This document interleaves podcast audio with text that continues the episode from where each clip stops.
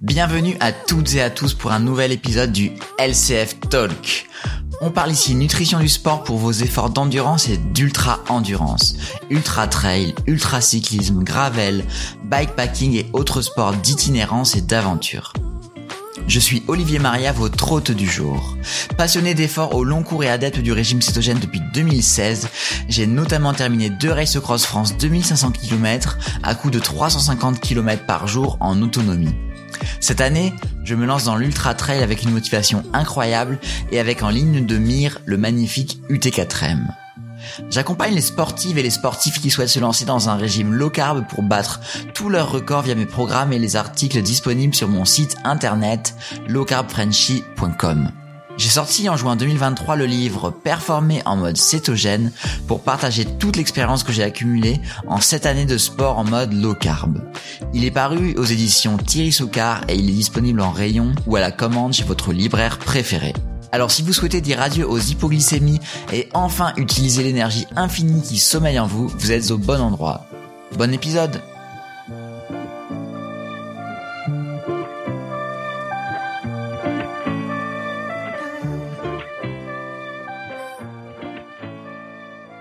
Les amis, comment allez-vous? C'est un immense plaisir de vous retrouver aujourd'hui pour un nouvel épisode du LCF Talk. Au menu du jour, on va parler d'un élément hyper hyper important lorsqu'on parle de performance en mode cétogène. On va bien sûr parler de la céto-adaptation. Avant de rentrer dans le dur du podcast, je voulais vous faire un tout petit point actualité. Alors, j'enregistre le 27 juin. Je ne sais pas quand cet épisode va être diffusé, mais probablement euh, tout début juillet, donc dans quelques jours. Alors, 27 juin, ça veut dire qu'on est à un petit peu plus de trois semaines euh, de l'UT4M. Dans l'épisode précédent, je ne sais pas si vous vous souvenez ou si vous l'avez écouté, on a parlé de régime cétogène et d'ultra trail, à savoir pourquoi c'est intéressant de se mettre en mode brûleur de graisse pour un ultra trail.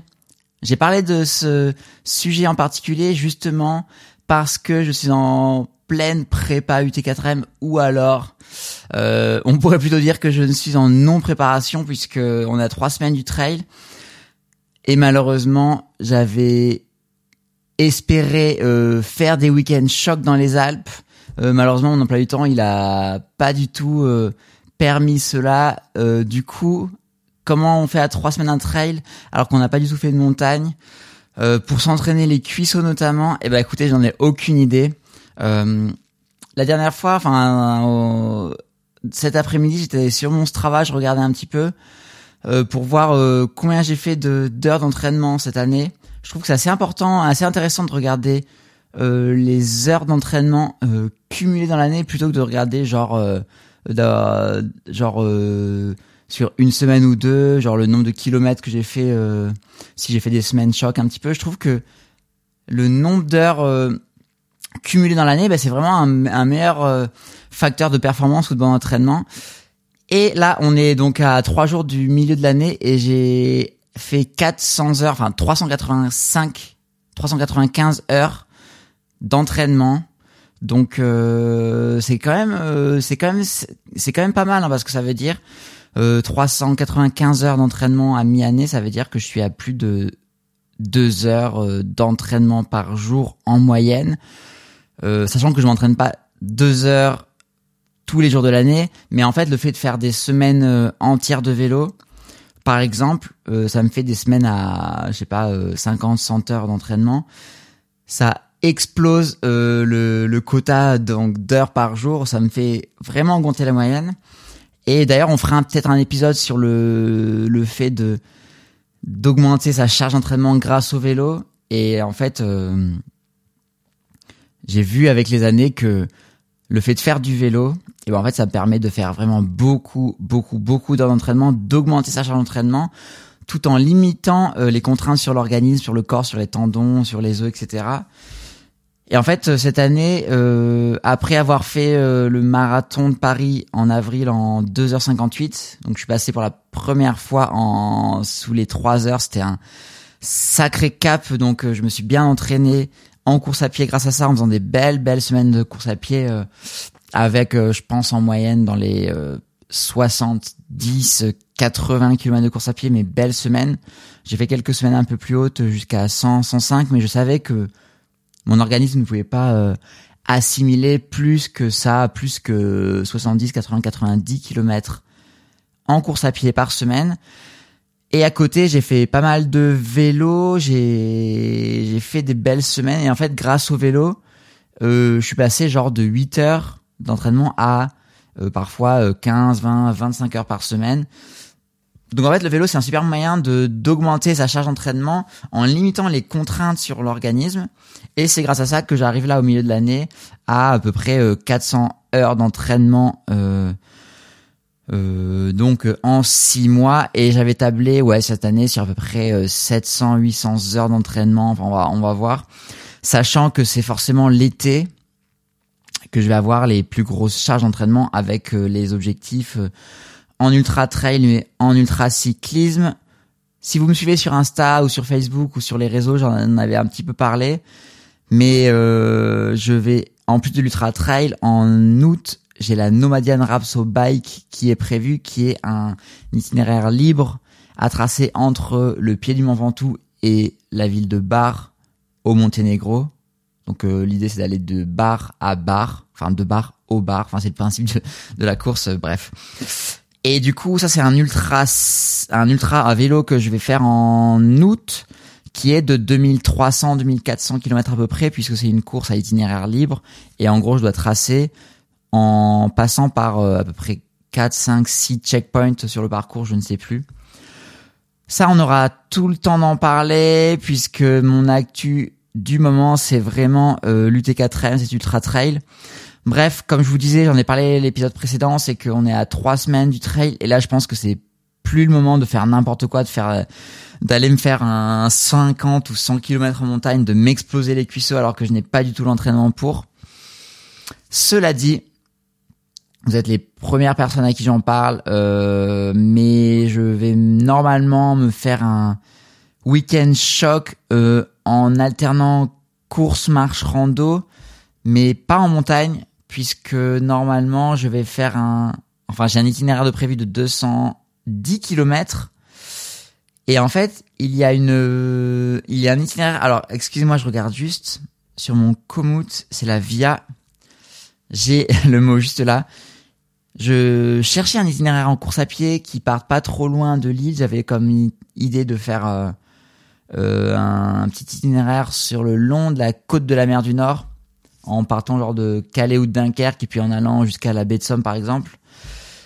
Et en fait, en cherchant les itinéraires, j'ai découvert un tracé qui s'appelle la Via Francigena. En, ça c'est en italien et ça veut dire la voie des Français. Et en fait, elle part d'Angleterre, elle passe à Calais, et puis de Calais, elle va jusqu'à Rome. Elle fait une superbe diagonale dans toute la France. Et en fait, je me suis dit trop cool. Il y a une trace qui est déjà tracée. Euh, en partant de Calais. Du coup, j'ai chopé un peu les itinéraires, j'ai j'ai chopé les GPX sur internet, j'ai dû les assembler et j'ai trouvé de ce fait une trace qui fait, si je ne me trompe pas, Calais jusqu'à Arras sur 210 km. Euh, alors j'espère que c'est plutôt des sentiers. J'ai l'impression sur Komoot il me disait qu'il y avait quand même pas mal de routes. Toujours est-il que je trouve ça intéressant de, de télécharger des tracés qui existent déjà, qui ont été testés. Et en fait, normalement, c'est un tracé, euh, une voie pédestre, plutôt en mode randonnée, euh, plutôt euh, un petit peu comme les traces pour aller à Saint-Jacques de Compostelle, par exemple, sauf que voilà, ça fait Calais-Rome. Donc, mon idée, c'est dernier week-end avant l'Ultra Trail, donc trois semaines avant, c'est d'essayer de courir, enfin entre course et marche ou marche rapide ou course lente, je ne sais pas trop comment on appelle ça, mais faire euh, cette trace si j'arrive qui fait 210 km. Euh, j'ai mis dans mon sac de trail euh, tout le matériel nécessaire pour bivouaquer. Et donc voilà, je me dis bon, si j'ai deux jours pour faire 210, ça me fait à peu près 100 km par jour. En essayant de voir un petit peu, d'y aller tranquillou, de de faire cette distance, c'est la plus longue distance que j'aurais jamais fait. Bon, voilà. L'idée c'est ça. J'espère que je ne vais pas euh, euh, lâcher mentalement au milieu. Bref, dans le prochain épisode, je pense que je vais pouvoir vous raconter euh, comment ça s'est passé tout ça et si ça m'a aidé un petit peu à appréhender le matos, à voir un peu comment gérer les efforts longs, même si, même si il euh, y a pas de déni pas forcément beaucoup de dénivelé parce qu'il y a 2000 mètres en tout sur 200 km, donc euh, 5-6 fois moins que lors de l'UT4M. Bref, voilà. Euh, petite précision, j'oubliais, je voulais commencer par ça. Je vous rappelle que le FCL Talk, il est disponible sur toutes les plateformes en vidéo sur YouTube et sur plus ou moins toutes les plateformes de podcast parce que je vous avoue que j'ai pas encore trop compris euh, comment ça se passait pour mettre en ligne sur toutes les plateformes. Donc euh, si je ne fais pas d'erreur, il est disponible sur Spotify, Google Podcast et Apple Podcast qui sont les trois plus grosses plateformes. Normalement, il est également disponible sur Deezer. Euh, si je ne me trompe pas, si vous regardez sur YouTube, vous avez la vidéo également et vous pouvez voir mon très beau t-shirt made in Olifat avec un petit fuck sugar. Désolé pour les gros mots. C'est un t-shirt que je trouve cool et je trouvais ça marrant de faire le podcast avec le t-shirt Olifat fuck sugar. Bon les amis, ça c'était pour ma petite actualité. Je vois qu'on a déjà dépassé les 10 minutes. Épisode numéro 2 du LCF Talk, la céto-adaptation. Les amis, qu'est-ce que c'est la céto-adaptation? Si on repart de la base, de chez base, le régime cétogène, c'est quoi? Alors, peut-être un petit rappel si vous connaissez le sujet, si vous avez écouté le précédent épisode, si vous êtes allé lire les articles de mon site internet Loca Frenchy, si vous êtes vous-même en mode cétogène, vous allez savoir de quoi ça parle. Bref, je pense que c'est quand même important pour les gens qui nous rejoignent aujourd'hui de commencer par la base, même si je vais pas trop euh, étaler le sujet, c'est pas le but. Mais en gros, en régime cétogène, vous allez apprendre à votre organisme à devenir une machine à brûler des lipides.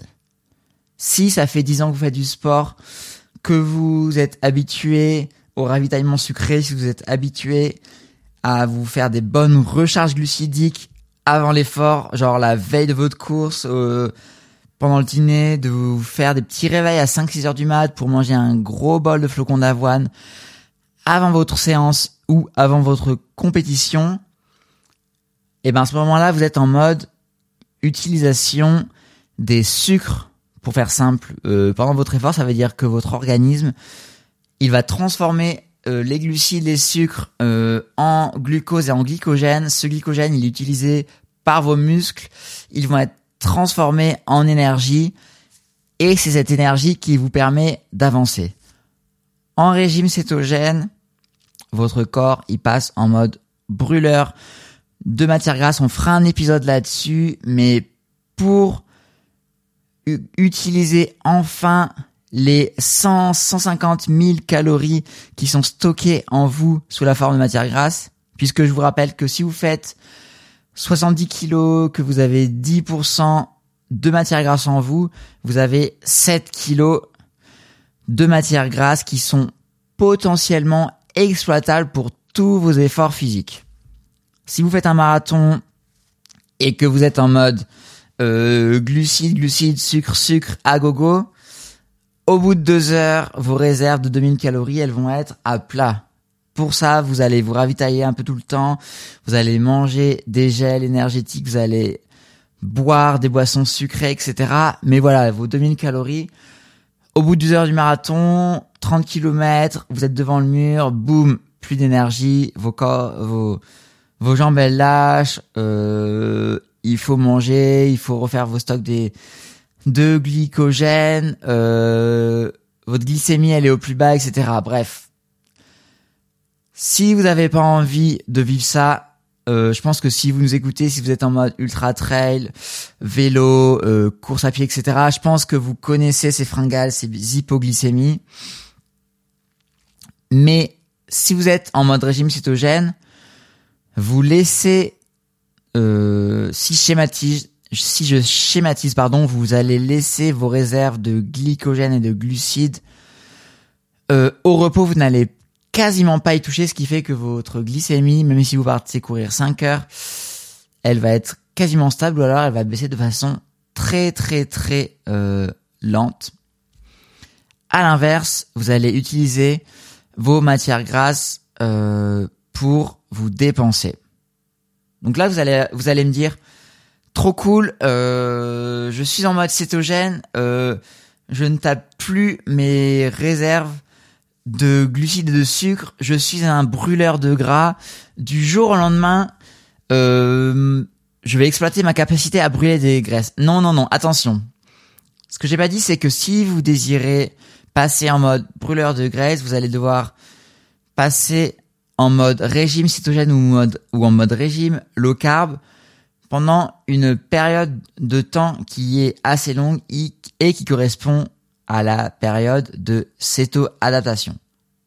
Concrètement, concrètement, comment ça se passe? Et là, je vais vous détailler plusieurs phases qui sont à des échelles de temps plus ou moins longues. Si vous désirez euh, enfin, enfin utiliser les quelques kilos de graisse qui sommeillent en vous, qui ne demandent qu'à être exploités pour vos efforts longs, de longue distance, genre ultra trail, ultra cyclisme, course à pied, etc. La première étape, c'est de réduire au maximum votre consommation de glucides. Donc dans votre assiette, vous dites adieu au sucre rapide, donc adieu au soda, aux pâtisseries, au jus de fruits, aux fruits. Vous dites également adieu à la plupart des céréales et des féculents. Alors je sais que ça paraît bizarre comme ça parce que les pâtes, le riz, les flocons d'avoine, c'est la base de votre alimentation de coureurs et de cyclistes parce que vous avez parfaitement lu vos leçons, vous avez lu tous les livres de nutrition du sportif, vous avez lu tous les articles, les sites internet, etc.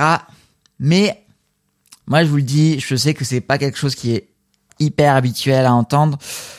Mais si vous voulez commencer à brûler vos, réserves de matière grasse, il faut vraiment passer par là. Le début de la phase de céto-adaptation, c'est on coupe au maximum dans tous les glucides. Et pour cela, ce qui peut aider, c'est de compter vos macronutriments, puisque l'objectif, en débutant le régime, le régime cétogène, c'est de d'être sous la limite de 25 grammes de glucides par jour. Je vais pas rentrer dans les détails de tout ce qui est macronutriments, qu'est-ce que c'est, comment les compter lors de cet épisode. Ça sera l'objet d'un prochain épisode. D'ailleurs, je l'ai pas mis sur ma liste. Euh, il faut que je le note pour ne pas oublier. Mais voilà, on coupe, on arrête de manger des pâtes, on arrête de manger du riz, euh, on coupe tous les céréales, qu'ils soient euh, raffiné ou pas, qu'il soit euh, complet ou pas complet. Donc, en fait, en régime cétogène, on s'en fiche que votre portion de pâtes, elle soit complète ou pas. Excusez-moi pour le petit euh, mail qui vient de me lancer une notif. Je quitte l'application tout de suite. Bref, excusez-moi. En régime cétogène, on ne regarde pas si la source de glucides est complexe ou est simple, si les glucides sont raffinés, pas raffinés, complets, pas complets, on élimine euh, toutes les sources de féculents. Donc là, du jour au lendemain, on va faire ça, on va arrêter de manger des, pâtes, du pain euh, et tout ça. On va commencer à compter ces macronutriments. Qu'est-ce qui va se passer? On va rentrer dans la phase numéro 1 de céto-adaptation. Pendant cette phase numéro 1 de céto-adaptation, qu'est-ce qui va se passer dans votre organisme? Ben En fait, comme je vous disais, euh, quelques jours avant, vous étiez encore à bien faire attention à charger au maximum vos réserves de sucre, donc euh, stockées dans l'organisme euh, sous la forme de glycogène et de glucose.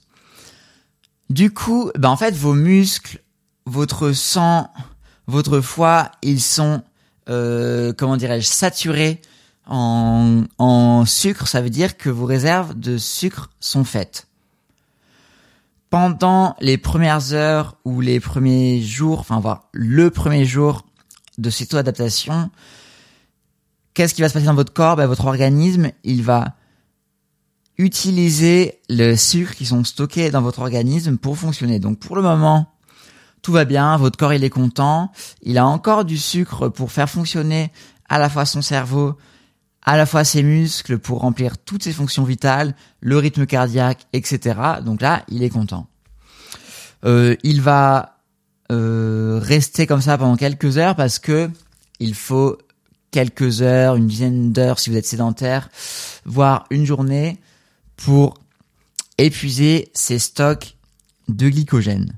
Pendant ce, pendant ce temps, qu'est-ce qui se passe?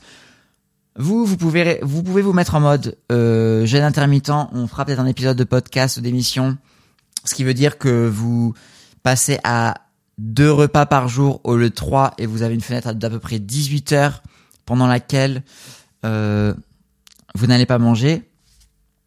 Si vous consommez des repas, ce seront des repas pauvres en glucides. Ça veut dire protéines, euh, légumes, bonne matière grasse, mais pas de féculents, pas de céréales, pas de sucre. Ces repas pauvres en glucides, en fait, en ils ne vont pas permettre à votre organisme de faire, de remplir les réserves de glycogène qui, je vous rappelle, sont en train d'être épuisées. Donc là, si vous avez, si vous visualisez un genre de jerrycan d'essence, et ben vous voyez que le niveau il baisse, il baisse, il baisse, il baisse, il baisse, et là, il arrive au niveau alerte. Donc là, si vous êtes en voiture, vous voyez le, le petit niveau avec l'alarme qui commence à, à faire des bip bip là.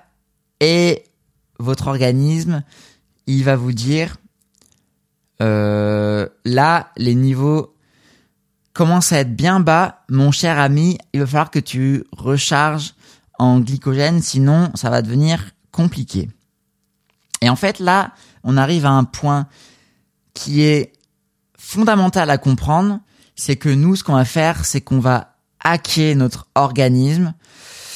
En fait, notre organisme va nous dire j'ai besoin de sucre parce que depuis que je suis né, euh, c'est la seule source d'énergie que j'ai l'habitude d'utiliser. Mais nous, on va lui dire mon coco, euh, aujourd'hui, volontairement, on va pas te donner ta source d'énergie privilégiée, mais on va t'obliger à apprendre à utiliser tes lipides, donc tes matières grasses, comme carburant. Donc en fait, là on comprend bien qu'il y a une période à un moment donné qui est hyper charnière et qui peut, d'un point de vue physique, d'un point de vue des sensations, être un petit peu compliqué parce que votre organisme, il a envie de sucre, il a envie de consommer du sucre, vos muscles, votre cerveau, euh, tout en vous euh, ont envie de brûler du sucre, vous leur, vous leur en donnez pas, et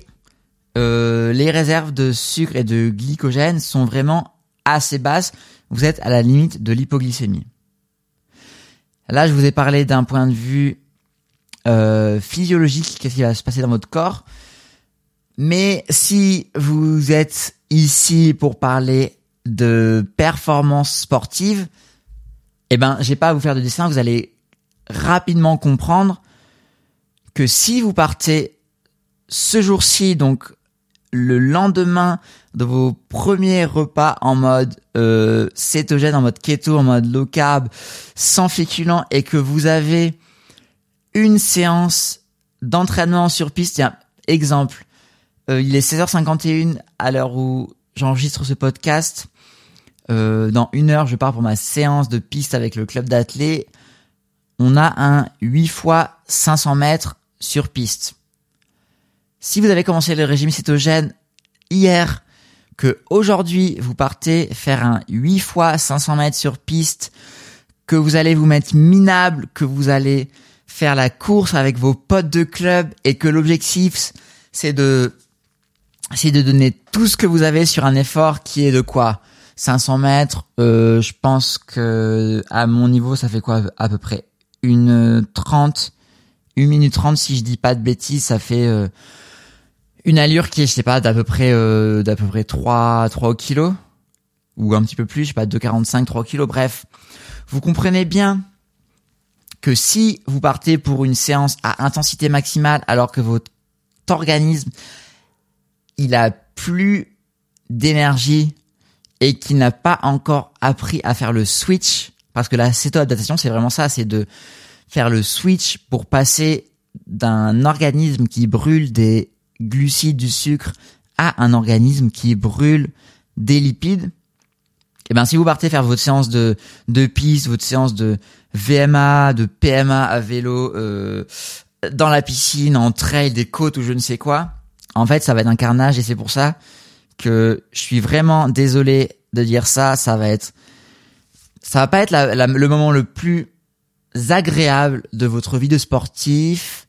Cependant, oubliez euh, les séances d'intensité pendant la période de céto-adaptation puisque votre organisme n'est pas encore prêt à utiliser euh, pleinement les lipides comme euh, source d'énergie.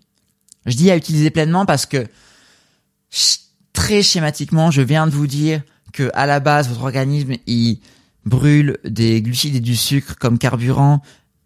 Après la céto-adaptation, il va brûler des lipides comme carburant.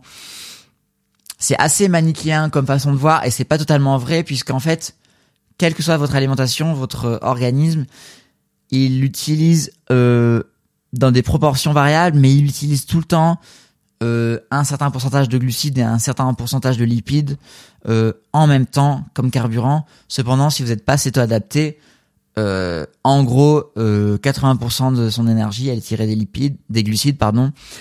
Et quand on devient céto-adapté, eh ben, on passe à genre 70-80% de son carburant qui est issu des lipides.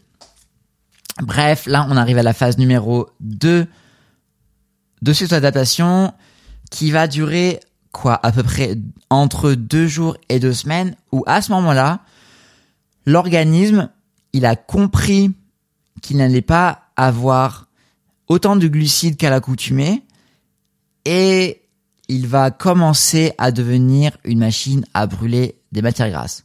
En fait, oui, ça c'est une capacité que votre corps, que notre corps euh, possède en lui et qui lui a permis de survivre pendant des millénaires. Parce que imaginez, on est des hommes préhistoriques, euh, on, doit courir pour chasser ou pour trouver sa nourriture, pour trouver des arbres fruitiers, pour trouver des baies, pour trouver des racines euh, qui étaient les seules sources de sucre et de glucides complexes imaginons euh, qu'on ne trouve pas de racines et qu'on ne trouve pas d'arbres fruitiers pendant des heures et des heures, on n'aurait pas pu survivre en tant qu'espèce euh, si on était en mode hypoglycémie, plus d'énergie et on peut plus avancer, on meurt sur place. Non, l'organisme il a exploité sa capacité à être une machine à brûler des matières grasses. Et c'est cette capacité, cette faculté qui l'a fait survivre euh, jusqu'à aujourd'hui et qui est ancrée en nous et qui est parfaitement naturelle. Donc en fait, pendant la pendant euh, cette période d'à peu près une à deux semaines, le cœur, l'organisme progressivement va apprendre à utiliser les matières grasses comme source d'énergie. En fait, en un ou deux jours, l'organisme il sera tiré assez d'énergie euh, dans les lipides pour faire fonctionner son cerveau, pour faire fonctionner ses muscles, pour euh, faire battre son cœur, pour toutes les fonctions vitales. Et il n'y a pas de souci là-dessus. Par contre, c'est possible que pendant cette période, vous allez vous sentir un petit peu faible, un petit peu fébrile, euh, que vous allez pouvoir avoir quelques vertiges dans la vie de tous les jours. Et c'est pour ça que c'est hyper important de réduire votre euh, entraînement sportif en quantité, oui, mais surtout d'un point de vue de l'intensité. On fera un épisode là-dessus pour vous expliquer comment adapter votre entraînement à la, à la adaptation Tout ça, c'est parfaitement expliqué dans les programmes que vous retrouvez sur mon site internet lowcarbfrenchy.com et également dans mon livre Performer en mode cétogène. Allez, je suis désolé, ça fait une demi-heure que l'épisode a commencé, je me devais de faire un petit peu de pub. Je vous rappelle que mon livre, il est dispo dans toutes les librairies. Euh, je vous montre rapidement si vous êtes euh, avec la vidéo sur YouTube, vous pouvez voir quelques pages euh, ici. Je ne sais pas voilà, là justement, je tombe sur la page la céto-adaptation. Et si vous êtes en mode euh, podcast audio, je suis désolé, vous n'avez pas vu le livre, mais je vous, je vous encourage à aller le trouver sur le site de mon éditeur Thierry Soucard ou dans toutes vos librairies. Bref, le protocole euh, que j'explique dans tous mes programmes d'entraînement et que dont on débat pas mal dans les groupes euh, privés de ma communauté. Je vous rappelle que j'ai aidé 200 sportifs, sportives et sportifs à se lancer dans l'alimentation cétogène. Et toutes les semaines, on a de super, super résultats de, de membres de ma communauté qui nous partagent des, des trails qu'ils font avec euh, très très peu d'alimentation puisqu'ils étaient en mode brûleur de graisse. Tout ça, c'est expliqué dans mes programmes. Mais lors des premières semaines, c'est hyper important de baisser l'intensité de son effort, de dire adieu aux entraînements les plus intenses, aux fractionnés, les 8 fois 500 mètres sur piste, on oublie, les séances au seuil, on oublie, on va baisser, on va réduire son entraînement quoi de à peu près 20% en termes d'heures d'effort, mais surtout on va faire que de l'endurance fondamentale. Alors moi, dans mon programme, j'explique des formules à partir du cardio si on a un cardio-fréquence mètre. Mais le plus simple, si vous n'avez pas de cardio-fréquence mètre ou si vous voulez comprendre rapidement de quoi on parle, il faut rester sur des efforts dans lesquels on peut avoir une discussion facile et sans être essoufflé. Donc ça, c'est vraiment euh, le plus simple pour savoir si on est vraiment en endurance fondamentale. Si vous faites euh, de la, si vous courez et que vous avez l'impression d'être lent, mais que le cœur il est trop et que vous êtes, incapable de tenir une conversation normale, clairement c'est que vous êtes trop rapide et il faut marcher, il faut ralentir son effort et je disais marcher, lapsus révélateur. Selon le niveau de chacun, j'encourage même à alterner au début marche et course. Ça peut paraître un petit peu ennuyeux quand on a l'habitude de courir à 5, 5, 30, au kilo. Mais malheureusement, enfin, il faut passer par là, vraiment réduire, réduire, réduire au max son intensité d'effort. Donc là, on a, on est dans la, la, phase numéro 2 de la céto-adaptation qui va durer à peu près deux semaines. Ensuite, en fait, pendant ces deux semaines, l'organisme, il devient de plus en plus performant à brûler des matières grasses pendant l'effort et il a compris, il a commencé à comprendre comment on peut euh, vivre entre guillemets avec des réserves de glycogène basses. Il y a quelque chose qui est hyper intéressant, c'est le capteur Super Sapiens que moi j'ai utilisé euh, à plusieurs reprises, notamment sur la Race Cross France euh, l'année dernière, en 2022, qui m'a montré qu'en fait ma glycémie, euh, elle est plus basse que la glycémie d'un sportif qui lui va viser une glycémie qui est aux alentours de 150, euh, qui est sa fenêtre, on va dire, euh, euh, euh, idéale pour être dans la performance sportive. La performance en mode cétogène, elle se pratique à une glycémie qui est plutôt, plutôt, je dis bien, aux alentours de 100. Si vous savez de quoi on parle, si vous avez, l'habitude de, de mesurer votre glycémie, et eh ben, en fait, voilà, la glycémie, elle est plutôt aux alentours de 80 à 100 euh, toute la journée et également pendant les efforts physiques. Parenthèse refermée parce que là on rentre dans des principes un petit peu plus techniques. L'idée de ce podcast c'est plutôt de comprendre les les bases de l'alimentation cétogène, pas forcément de rentrer dans les détails. Donc ça c'est pour les deux premières semaines. Ensuite, on va rentrer dans la phase numéro 3 qui va être comprise entre 15 jours, on va dire, et 2 mois où là, progressivement, les sensations euh, en sport, quel que soit votre sport, hein, que ce soit des sports d'endurance, des sports de force, plutôt en mode musculation, crossfit, etc. Ben, en fait, vos sensations, elles vont progressivement s'améliorer. Ça veut dire que je pense que vous allez ressentir cela au bout euh, de trois semaines, un mois. Ce que je dis, c'est vraiment euh, ce que j'ai con constaté dans la plupart des sportifs que j'accompagne, ce que j'ai constaté pour moi également. Cela dit, on est tous différents, ça peut varier d'un individu à l'autre, mais en gros, entre deux semaines, un mois, un mois et demi et deux mois, on va sentir ces sensations en sport commencer à s'améliorer.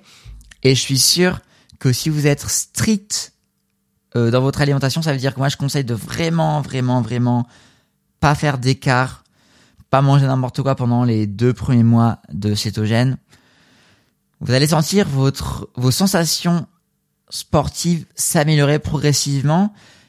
Et là, je suis sûr que si vous partez faire une rando trail ou une sortie de vélo euh, de 2-3 heures, ça va être vos premières sorties. Vous allez vous dire, mince, ça fait 3 heures que je roule, que je cours. J'ai toujours pas faim. Qu'est-ce que c'est que cette histoire?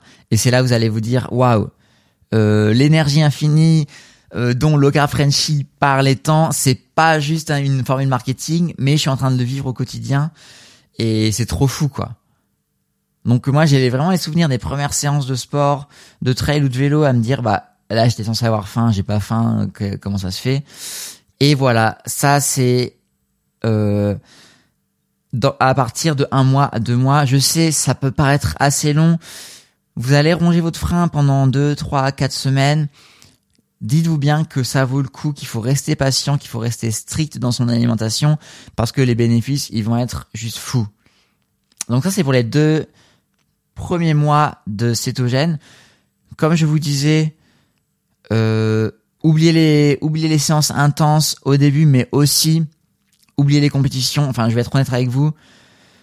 Euh, faire une compétition, euh, faire un 10 km route euh, pendant le premier ou le, deuxième mois de cétogène, pour être franc avec vous, ça sert pas à grand chose. Ou alors vous le faites en mode cool, en mode on verra bien ce qui se passe. Mais si votre record il est de 37 minutes sur le haut 10 km, n'espérez pas battre votre record sur les sur les pendant les deux premiers mois de cétogène vous allez être encore trop limite physiquement pour atteindre votre plein potentiel euh, physique. Vous allez encore euh, ruminer un petit peu, votre organisme va être encore un petit peu en mode diesel et vous risquez de pas avoir assez de jus pour taper dans les intensités les plus hautes. Par contre, si vous avez envie de faire euh, une compétition, genre un, un, triathlon un petit peu long, un trail de 60 km, une compète ouais, de 4-5 heures, en mode cétogène, rien ne vous empêche. Si vous avez envie de faire un 10 km route, mais plutôt en mode cool, euh, sans trop regarder le chrono, rien ne vous empêche. Vous pouvez avoir une, une approche euh, ravitaillement un petit peu mix, ou si besoin, vous pouvez avaler un quartier d'orange. Euh, mais voilà, espérez pas battre vos battre vos records. Je pense qu'au bout de au bout de deux trois mois, c'est encore un peu tôt. C'est pour ça que moi je conseille de commencer le régime cytogène plutôt en hors saison, genre euh, si vous avez vos premières compétitions qui sont par exemple le marathon de printemps ou les premiers trails au printemps, l'idéal c'est de commencer le régime cytogène en septembre parce que vous avez tout le temps devant vous pour vous lancer. Vos premières compétitions, elles arrivent six mois après avoir débuté le CETO. Ça, c'est pour la phase qui va être entre deux semaines et deux mois. Et après, en fait, ça va être beaucoup plus diffus dans le temps, mais le principe, c'est que entre deux mois et euh, on peut voir vraiment à très très long terme. On peut voir à un ou à deux ans. Donc là, progressivement, il faut voir vos performances sportives, votre, vos attitudes à brûler des matières grasses qui vont augmenter, augmenter très très progressivement, mais de façon quasiment discontinue. Et en fait, avec les années qui passent, votre organisme, ça va devenir une meilleure et meilleure euh, machine à brûler des matières grasses. Moi, je vous le donne. Ce que je vous explique là, en fait, il faut bien comprendre que c'est pas du tout quelque chose que j'ai pondu d'un livre que j'ai lu de n'importe où. C'est vraiment ce que j'ai lu, euh, enfin ce que j'ai appris de moi-même en sept ans de régime cytogène parce que waouh, le temps passe, mais cette année en 2023, ça va faire sept ans que j'ai démarré le régime cytogène parce que c'était en 2016. Moi, j'ai des exemples très concrets. C'est des des compétitions que j'ai fait vraiment d'une année sur l'autre. Euh, il y a un trail, c'est le trail de la côte d'Opale dans le nord, où il y a euh, une cyclo à vélo, c'est le l'île Ardelot de 150 km que moi j'avais fait d'une année sur l'autre lors de mes premières années de régime cétogène. Et en fait, euh, la première année, genre au bout d'un an ou deux de cétogène, j'étais en mode waouh, j'ai trop d'énergie, c'est fou, j'ai viens de faire la, la course à jeun. L'année d'après, je me suis dit waouh, j'ai fait la course à jeun, mais j'ai encore plus d'énergie, j'avais de meilleures sensations, ma vitesse était meilleure, mon besoin en ravito était encore abaissé. Et en fait, tout ça pour vous dire que d'une année sur l'autre, vos performances vont, vont s'améliorer. Et c'est pour ça que le maître mot en régime cytogène, pour bien comprendre euh, tout ce que je vous raconte là, c'est qu'il faut être vraiment, vraiment, vraiment, vraiment patient. Il faut pas brûler les étapes, il faut pas être impatient à se dire euh, moi dans deux semaines j'ai un record à battre, j'ai un Ironman dans deux mois. Non non non, ça se passe pas comme ça. Voyez-le plutôt comme un changement d'alimentation à long terme, mais je vous promets que lorsque vous serez une machine à brûler des graisses, vous n'aurez besoin que de 5 à 10 grammes par heure d'effort. Alors, je ne sais pas si vous vous rendez compte, je vous rabâche tout le temps cela, mais le principe de la nutrition du sportif, c'est bien qu'on va flirter avec les 80, 100 grammes de glucides par heure d'effort qui sont la limite acceptable par votre organisme. C'est hyper individuel, ça dépend de plein de gens et de plein de facteurs.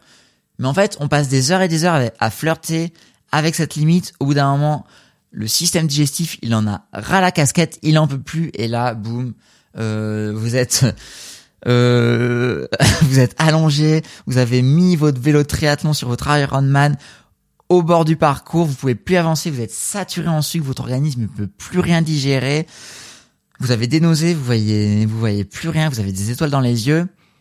Donc, euh, si avec toutes ces émissions, parce que bon, je suis désolé de dire ça, mais je me donne quand même du mal, ça me prend du temps de parler de tout ça, de faire ce genre de contenu, mais je pense que le sujet il est trop important pour être euh, pour être évité. Et si je peux vous aider à arrêter vraiment vraiment à arrêter de flirter avec cette limite, de vous gaver de sucre à tous les entraînements, à toutes les compétitions, eh ben je pense que ça sera gagné. Donc euh, là on va passer les 40-45 minutes d'épisode. Je pense que on va s'arrêter là pour aujourd'hui. C'était le LCF Talk, l'épisode sur la céto-adaptation. Pour résumer, la céto-adaptation, elle se fait en plusieurs phases. Mais en gros, euh, on parle d'une céto-adaptation de deux semaines pour les individus sédentaires. Euh, je suis le seul à, parler de ça sur Internet, mais à vous dire que d'un point de vue de la performance sportive, il faut compter euh, en mois. Il faut compter en 2, 3, 4, 6 mois, 1 an. Au bout d'un an, de deux ans, vous allez retrouver vos pleins potentiels sportifs et vous allez devenir une merveilleuse machine à brûler des graisses. Les amis, je suis hyper heureux de vous avoir parlé aujourd'hui de cette adaptation. C'était le LCF Talk épisode 2. On se dit à la prochaine les amis. Ciao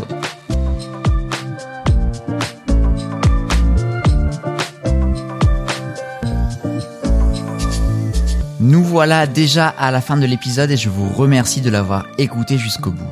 Si vous avez passé un bon moment, n'hésitez pas à vous abonner et à me laisser une note 5 étoiles sur Apple Podcast.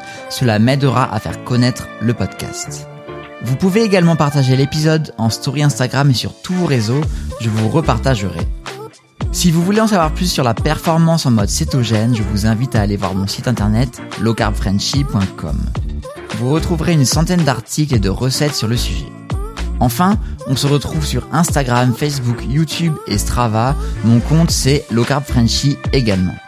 Envoyez-moi un message privé pour me faire vos retours sur l'épisode et pour me donner vos idées de sujets pour les épisodes à venir. À la prochaine!